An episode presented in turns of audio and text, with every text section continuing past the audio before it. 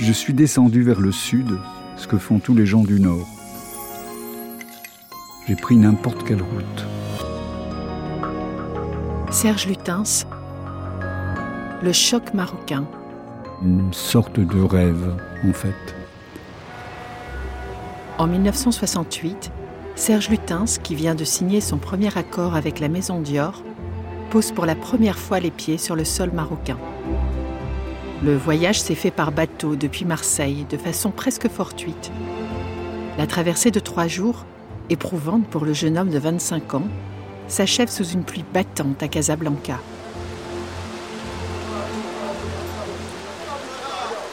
Déprimé par cette arrivée et le spectacle des gens trempés sous leur djellaba, Serge est sur le point de rebrousser chemin. Quand mu par le destin, il se décide finalement de pousser sa chance vers le sud. Seul, petite lunette d'aviateur vissée sur le nez et blouson en mouton retourné, sur sa moto Norton, Serge a pris la direction de Marrakech. Quelques heures plus tard, la ville se révèle alors à lui, du haut de ces petites collines violettes qu'on appelle là-bas les Djeblettes. À mon arrivée, l'air était tellement pur que, telle une vibration, il me traversait. L'Atlas en tremblait presque. La terre, naturellement rouge de Marrakech, était accusée par les plus récentes. Le vert fusant sur les plaines ajoutait à ce contraste une violence inouïe. Pendant trois mois, l'homme du Nord, qui n'aime rien tant que les ombres, va faire connaissance avec cette vieille ville de lumière et de poussière. Le choc est au rendez-vous. Serge, d'habitude si solitaire, se sent bien au milieu de la foule, de ces gens au visage finalement pas si différent du sien. Petit à Lille, sa ville natale, dans les années 50 lors de la guerre d'Algérie, on l'a souvent assimilé avec les immigrés maghrébins de la région. Son physique, qui n'avait jusqu'ici jamais été source de questions, en est devenu une avec le temps. Mais ici, pas de questions il est accueilli, comme bercé par le remous de la foule dans les souks. Couleurs, odeurs, un par un, ses sens jusqu'alors comme engourdis se réveillent, dont l'odorat, happé dès le premier jour de son arrivée par l'odeur des fleurs d'oranger, qu'un groupe de femmes est en train de recueillir après les avoir fait tomber des arbres sur de grands draps blancs. Mais aussi la senteur du cèdre, qui le hèle lors de ses promenades près des échoppes des menuisiers Serge en est persuadé. Un jour, il fera un parfum et il l'appellera cèdre.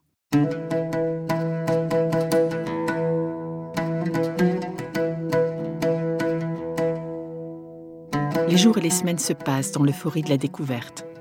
Serge Lutens a élu domicile à la Mamounia, un palace au charme désuet en cette fin des années 60, qui a pourtant accueilli, avant la Deuxième Guerre mondiale, les plus grands noms de la politique, du cinéma et de la chanson. Churchill, Marlène Dietrich, Joséphine Baker. Les uniformes des serveurs sont élimés aux manches et certains tapis laissent entrevoir leur trame. Mais Serge ne semble pas même le remarquer. Tout l'enchante. Ce voyage qui devait durer quelques jours s'éternise. Dior peut bien attendre encore quelques semaines la livraison de sa ligne de maquillage. Serge a décidé de reprendre la route et d'explorer le sud.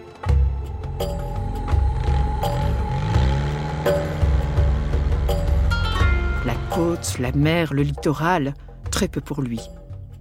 La sécheresse et l'aridité des terres l'attirent. En quelques semaines, traversant l'Atlas, il visite Zagora, Goulimine, Tiznit et quelques oasis perdues dans le désert. Défaut d'impressionner la pellicule de son appareil photo qu'il n'a pas emporté avec lui durant ce voyage, les paysages s'impriment dans sa mémoire. La route est sinueuse et ne peut laisser bien souvent passer qu'un seul véhicule. Serge, qui conduit très mal et a eu son permis de conduire sur un coup de chance, se fait parfois peur en longeant de vertigineux ravins. Mais dès qu'arrivé dans les villages, les gens qui viennent l'entourer, lui parler, lui font tout oublier. Le Maroc est décidément une fête. Il se l'est promis. Il reviendra.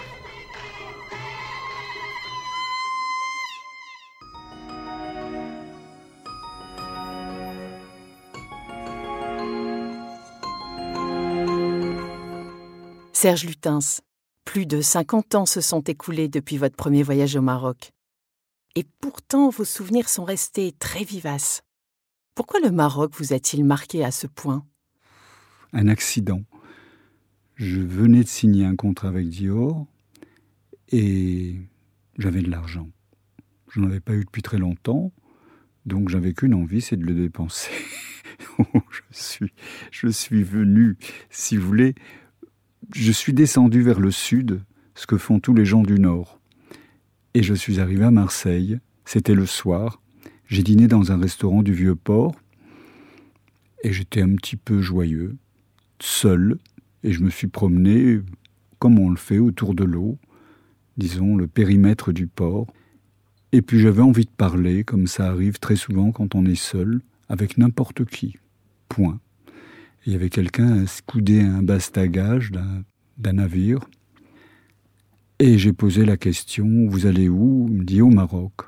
Ah, je dis Ah oui, c'est très bien, on m'en a parlé, j'ai envie, j'ai fait longtemps, j'ai envie d'aller d'aller là-bas, mais bon, peut-être plus tard. Il reste des places sur votre navire. Il dit On a deux défections. Voilà, ça s'est fait comme ça. Et je suis arrivé à Casablanca. Il pleuvait des cordes, il faisait froid, c'était terrible. Et j'ai dit Qu'est-ce que je vais venu faire ici T'es fou. j'ai pris cette moto, je suis parti. Toute la route était glaciale, sous la pluie, et le Maroc est à la fois euh, en attente. Il y a comme un moment d'attente sous la pluie, c'est-à-dire que les gens sont heureux qu'il pleuve, mais moi non, évidemment. et cette route était... Euh, je, me disais où je vais arriver, parce que je n'allais pas à Marrakech non plus. J'ai pris n'importe quelle route. Je me suis retrouvé donc en haut des Jbilettes, des petites montagnes, des petites collines en fait, autour de Marrakech, violettes, en plongeant les yeux sur Marrakech. Et je suis descendu, tout à coup les nuages se sont écartés, le ciel est devenu d'un bleu pur, comme un éther.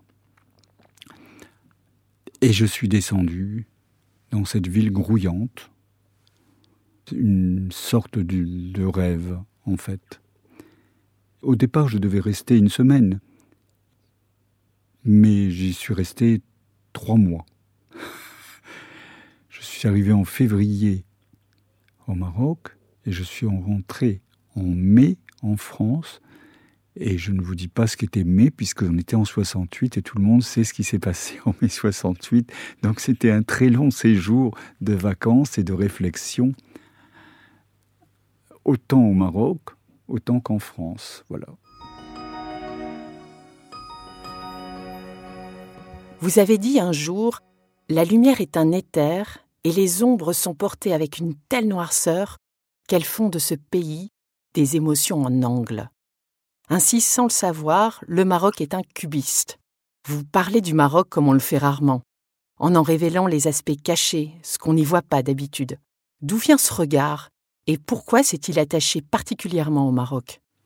Particulièrement Marrakech parce que c'est là que j'ai vécu en fait au Maroc. Hein. J'ai visité le sud, je suis allé beaucoup plus loin, comme vous l'avez dit vous-même tout à l'heure, mais en fait, euh, c'est surtout Marrakech. Et en effet, les ombres sont plaquées au sol. Il y a ce côté très dessiné, très... Les émotions sont en angle aussi au Maroc. On reçoit les choses très fort. Peut-être parce que l'Occident les a endormis, les a assouplis, les a amollis. Et euh, venir ici, c'était, euh, je dis, c'était traverser des sourires, traverser, traverser quelque chose que je ne connaissais pas qui était trop lointain, que j'avais oublié quelque part, si vous voulez. C'était surtout ça. Le Maroc, c'était... Euh, je peux vous dire que je crois que c'était une rencontre avec, comme le Japon, comme toutes les autres rencontres, avec moi-même. C'était pas simplement, je suis pas un exote. Je n'ai pas le goût de l'exotisme, si vous voulez. C'est pas ça. Je n'aime pas voyager, je trouve qu'il y a trop de valises, trop compliqué, il faut passer des douanes, des contrôles, ça m'ennuie horriblement. C'est une chance. J'ai fait très très peu de voyages. Et chaque fois que j'en ai fait, c'était pour des, pour des firmes ou des choses comme ça. En général, je bougeais très peu de ma chambre. Je faisais un petit tour dans le quartier, puis je rentrais immédiatement. Non, là, le Maroc, c'est une rencontre. Le Japon, c'est une rencontre. Mais c'est une rencontre avec moi-même. Plus qu'avec le pays lui-même. Je l'ai vécu, j'ai appris beaucoup de choses ici. Comme au Japon, c'est complémentaire, mais aussi en France avec la haute couture. Et ces trois éléments se sont euh, tissés, tramés c'est ça qui s'est passé. Voilà. Je ne peux pas vous dire exactement ce qu'il a révélé. En tout cas, le parfum, c'est clair. Mais aussi une façon d'être, aussi une façon de penser. Une façon de me perdre aussi. C'était aussi ça le Maroc. Une façon de me perdre. Enfant, vous l'avez dit, votre physique est celui d'un petit maghrébin. Est-ce que le choix de ce voyage au Maroc est vraiment fortuit ou le voyez-vous comme un retour aux origines? Là, je ne peux pas vous répondre. C'est très difficile. Vous me posez une question que je ne sais pas parce que je ne me vois plus. Euh, si vous voulez, cet enfant, enfant, c'était ce visage, en effet. On était pendant la guerre d'Algérie. Euh, je n'en avais pas conscience de visage, de ce que j'étais. C'est vrai que j'avais les cheveux très bouclés, que j'avais une tête de petit maghrébin. C'est vrai, on me l'a dit on me le disait. Et ça s'est passé un peu comme ça, si vous voulez. C'est-à-dire qu'en fait, euh, ça se passe toujours par un choc. Euh, quelqu'un est venu vers moi, si vous voulez, vers le... Je devais avoir 8 ans ou 9 ans. Et euh, j'étais dans un square, assis sur un banc. Et un homme vient, je le vois très grand, très très grand, très imposant, très large. Et il vient vers moi et me dit « Foulcan Salbico ». la première fois que j'entendais ça. Et je ne savais même pas si ça s'adressait à moi directement. Et à ce moment-là, elle lève les enfants du square qui me poursuivent avec des cailloux. J'ai couru jusqu'à chez moi, c'est pas très loin. Et en rentrant, je me suis regardé dans la glace. Et on m'a souvent demandé qu'est-ce que vous avez pensé? Rien. Rien du tout. Je me souviens d'avoir pensé rien. Mais d'avoir regardé et d'avoir rencontré ce type qui était, je ne sais pas pourquoi, peut-être il avait perdu un fils pendant la guerre, ou je ne sais pas du tout ce qui s'est passé. Néanmoins, sa réaction était violente, et la mienne aussi. Il y a eu des suites, mais des suites inconscientes, beaucoup plus que conscientes. Et voilà, peut-être c'est aussi grâce à lui, grâce à son injure, qui renforçait encore ma mon intégration mon intégration dans la société. Donc en fait, voilà, tout ça, c'est merci beaucoup, merci. Grâce à lui, pour finir, j'ai connu le Maroc. Merci. Vous voyez qu'une insulte a la même efficacité quelquefois qu'une caresse. Serge Lutens, le Maroc est à l'origine de beaucoup de vos parfums. Sans ce premier voyage, vos parfums n'existeraient pas? Ah oui, ça c'est certain. C'est le réveil du sens olfactif si ce n'est que ce sens-là. Mais il y a eu beaucoup de sens qui se sont un désordre, le désordre des sens. Le désordre des sens a repris une sorte de, de construction. J'étais dans un grand désordre. Et je crois que le Maroc a remis de l'ordre. C'est-à-dire tout à coup, regardez, qu'est-ce que c'est la rencontre des odeurs si ce n'est parce qu'au Maroc c'est un peu ça si vous voulez un petit peu d'habitude normalement sont les yeux. Un enfant d'abord voit se dirige vers ce qu'il a vu le saisit c'est le deuxième sens et le porte à la bouche le porte au nez. Et si ça lui plaît il le mange. Et là il le recrache ou il l'avale Et donc en fait c'est un petit peu différent au Maroc parce que j'ai l'impression que le parfum arrivait avant la vue, c'est-à-dire qu'il se présentait avant la vue. Et donc c'est lui qui portait le regard. C'était tellement présent, donc c'était un petit peu un inversement d'essence, si vous voulez. Vous résidez au Maroc depuis des décennies. Vous considérez-vous plutôt aujourd'hui comme français ou marocain? D'abord, je ne suis pas marocain, ça c'est un fait, je suis toujours français, bien sûr, je suis né, ce sont les sept premières années, si vous voulez. Si j'ai trouvé ici quelque chose, quelque chose qui renforce ma position dans la vie, ou qui m'a appris beaucoup, n'a rien à voir avec euh, ces sept premières années. Évidemment, comme je vous l'ai dit, c'est là où on est né, même si on voudrait naître ailleurs, ça, n'existe pas cette histoire. C'est comme ça, vous êtes là, vous êtes... Non, pas comme français. D'abord, oui, français par la langue, français par la par l'éducation, mais pour le reste, non, non, non, non, non, non, complètement hein, hors monde, immonde.